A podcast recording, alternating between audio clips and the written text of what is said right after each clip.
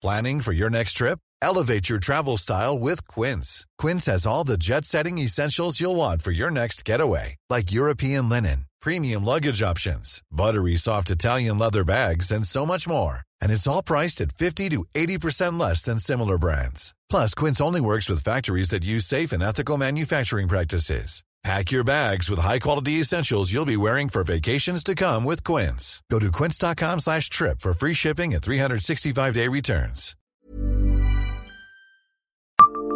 Savez-vous quand Johnny Hallyday a donné son premier concert à Metz? Bonjour, je suis Jean-Marie Russe. Voici le Savez-vous Metz Un podcast écrit avec les journalistes du Républicain Lorrain. Au cours de sa carrière, Johnny Hallyday s'est produit très souvent entre Metz et Amnéville. Mais savez-vous en quelle année il a donné son tout premier concert à Metz?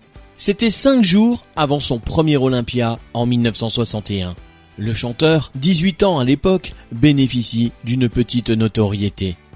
Son rock'n'roll hyper nerveux séduit le public à défaut d'enchanter le journaliste d'alors du Républicain Lorrain. Avant de remplir le Palais des Sports de Metz dans les années 70, puis le Galaxy d'Amnéville ou les tribunes du Stade Saint-Symphorien à Longeville-les-Metz, Johnny Hallyday s'est produit dans des salles beaucoup plus confidentielles. Ce fut le cas notamment le 16 septembre 1961 au Palais des Fêtes de Metz pour le concert de l'idole des jeunes dans la cité messine cinq jours avant son premier Olympia du 21 septembre au 9 octobre 1961. Le journaliste de l'époque parle d'un grand garçon blond qui a entrepris depuis quelque temps de franciser le rock'n'roll. Il interprète une musique empreinte d'un expressionnisme bouillant et frénétique. Désigné dans l'article comme le digne successeur européen d'Elvis Presley, on admet volontiers dans le public que son style hyper nerveux s'adapte parfaitement à celui des Golden Strings, devenus ensuite les Golden Stars. Le groupe accompagnera d'ailleurs la star à l'Olympia et durant plusieurs années. Les teenagers d'alors, comme écrit dans la coupure de presse, ont repris durant plus d'une heure les titres de la star en les accompagnant de démonstrations frénétiques, gémissements et cris stridents ponctués d'accords de guitare suraigus et de violents effets de batterie.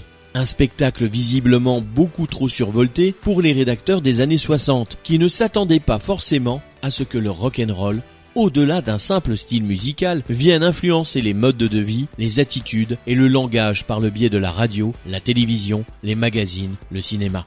Ce samedi 16 septembre 1961, la vedette s'échauffe avant de monter sur scène. Et les fans en redemandent à chaque titre de la star. Le public trépigne et hurle de satisfaction. Mais dans la salle, comme le raconte si bien le journaliste, le moment le plus inoubliable de la soirée est sans doute celui de l'interprétation du titre Tutti Frutti. L'atmosphère déjà surchauffée fut portée à son paroxysme et quelques jeunes filles se mirent à sautiller sur place ou à dodeliner de la tête d'une façon un peu bizarre. Le rock'n'roll, musique du diable comme on pouvait le surnommer en 1961, ne semble pas encore faire l'unanimité à Metz. Qu'importe, les années qui ont suivi lui ont donné ses lettres de noblesse. Abonnez-vous à ce podcast sur toutes les plateformes et écoutez Le Savez-vous sur Deezer, Spotify et sur notre site internet. Laissez-nous des étoiles et des commentaires.